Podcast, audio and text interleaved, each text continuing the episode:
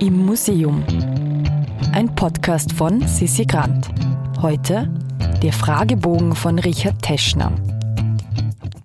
Im Ausweichsquartier des Wien-Museums im Musa ist eine Ausstellung mit dem Titel Auf Linie zu sehen, die sich der Kunstpolitik im Nationalsozialismus widmet. Und deshalb stehen wir heute mit einer der zwei Kuratorinnen, mit Ingrid Holzschuh, vor einem Blatt Papier, auf dem der Künstler Richard Teschner angegeben hat, vier dokumentarisch nachweisbare arische Großeltern zu haben.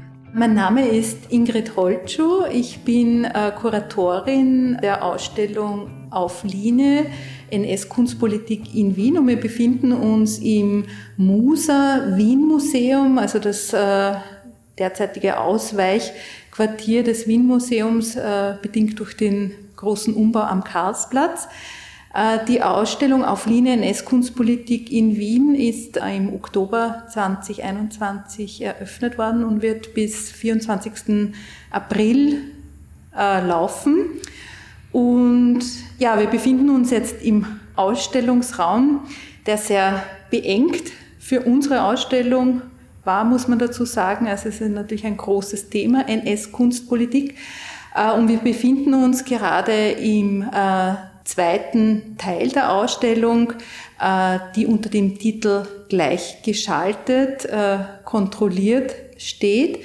Es geht äh, in diesem Bereich der Ausstellung um das Thema der Institution der Reichskammer der Bildenden Künste. Und ich habe mir für das Interview ein Objekt ausgesucht, das in einer Tischvitrine präsentiert wird nämlich äh, der Fragebogen von Richard Teschner, der stellvertretend steht für das System der Kulturpolitik der Nationalsozialisten. Äh, der Fragebogen ist ein vorgedrucktes Formular, das eben hier in der Tischvitrine präsentiert wird und sehr deutlich zeigt, in welchem System äh, die Nationalsozialisten ihre Kunstpolitik betrieben haben. Er steht stellvertretend für die Gleichschaltung der Kunst beziehungsweise der Künstlerinnen äh, und zeigt eben auch diese Vereinnahmung, also das Wegnehmen irgendeines individualistischen Ansatzes, äh, das sozusagen alles gleichschalten.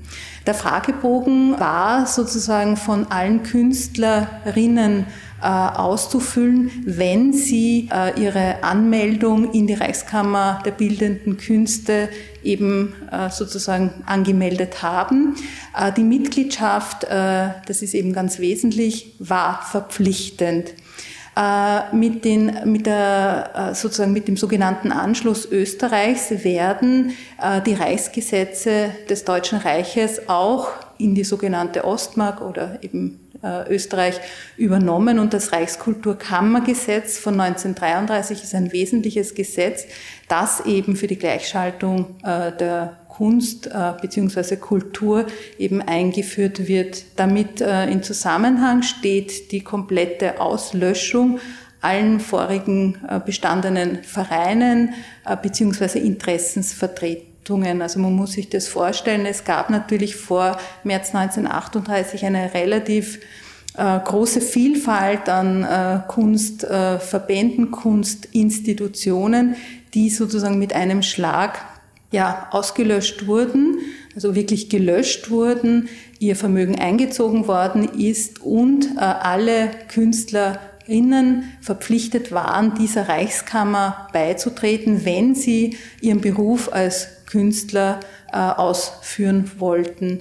Dem äh, war eben ein ganz strenges Aufnahmeverfahren angeschlossen. Das heißt, äh, die Künstlerin der Künstler musste sich mal äh, vorweg anmelden, also um überhaupt sozusagen mal in dieses Verfahren zu kommen. Das wurde auch äh, publiziert in äh, Tageszeitungen, also dass jeder auch informiert war, dass das jetzt äh, per Gesetz äh, Pflicht ist.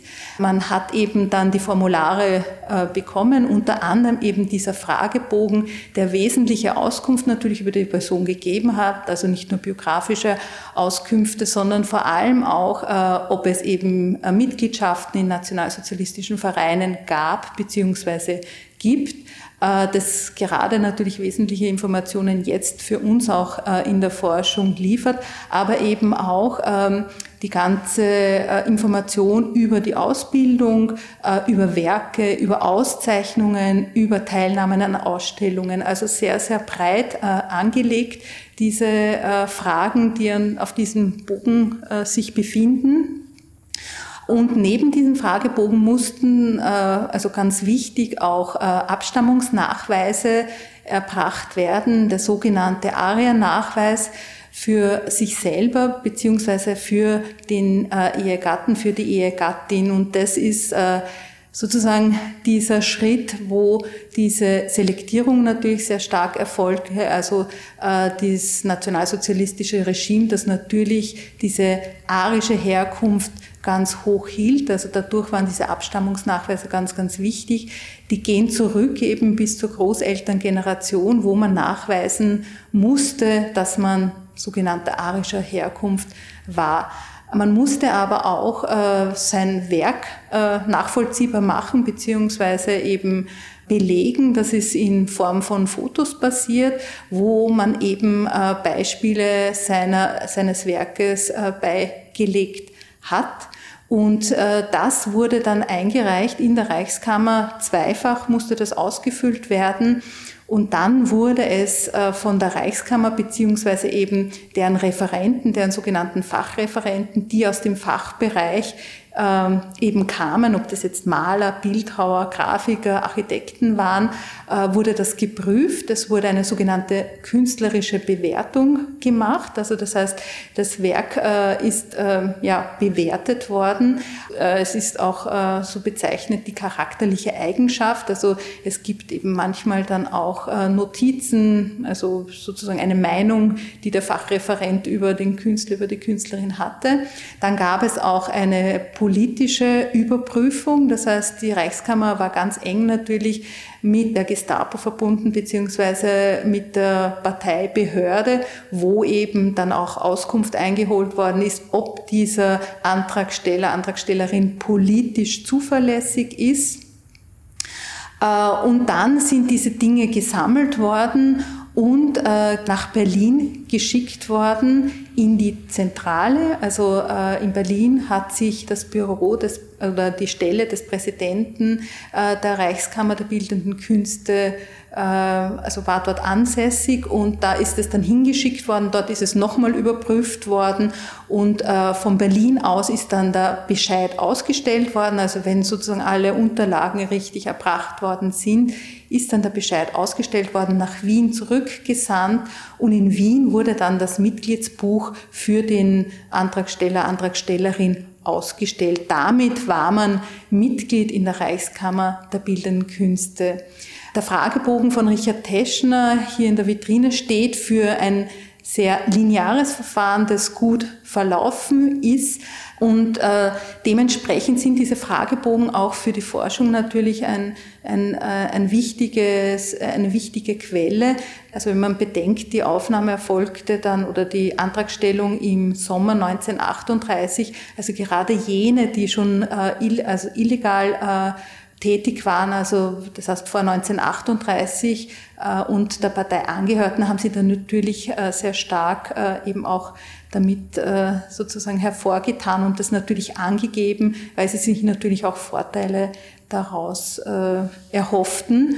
Äh, man muss aber dazu sagen, dass es nicht äh, sozusagen vor, äh, Grundvoraussetzung war, dass man Mitglied war. Also man musste nicht NSDAP-Mitglied sein, um in die Kammer aufgenommen zu werden. Das ist äh, ja sehr wichtig äh, dazu zu sagen. Also es ist sozusagen nicht Grundvoraussetzung gewesen. Aber ganz wichtig ist, dass es äh, notwendig war, in dieser Kammer Mitglied zu sein, um seinen Beruf auszuüben. Das heißt, wenn jemand nicht aufgenommen wurde, war das de facto und de jure mit einem Berufsverbot äh, verbunden, das auch überprüft worden ist von der Gestapo. Also das haben wir immer wieder auch in den Akten gefunden, dass dann eine Meldung seitens der Reichskammer an die Gestapo erfolgte, dass dieses Berufsverbot zu überwachen ist. Wenn es Übertretungen gegeben hat, gab es auch Anzeigen sozusagen von der anderen Seite natürlich, dass das Berufsverbot nicht eingehalten wurde.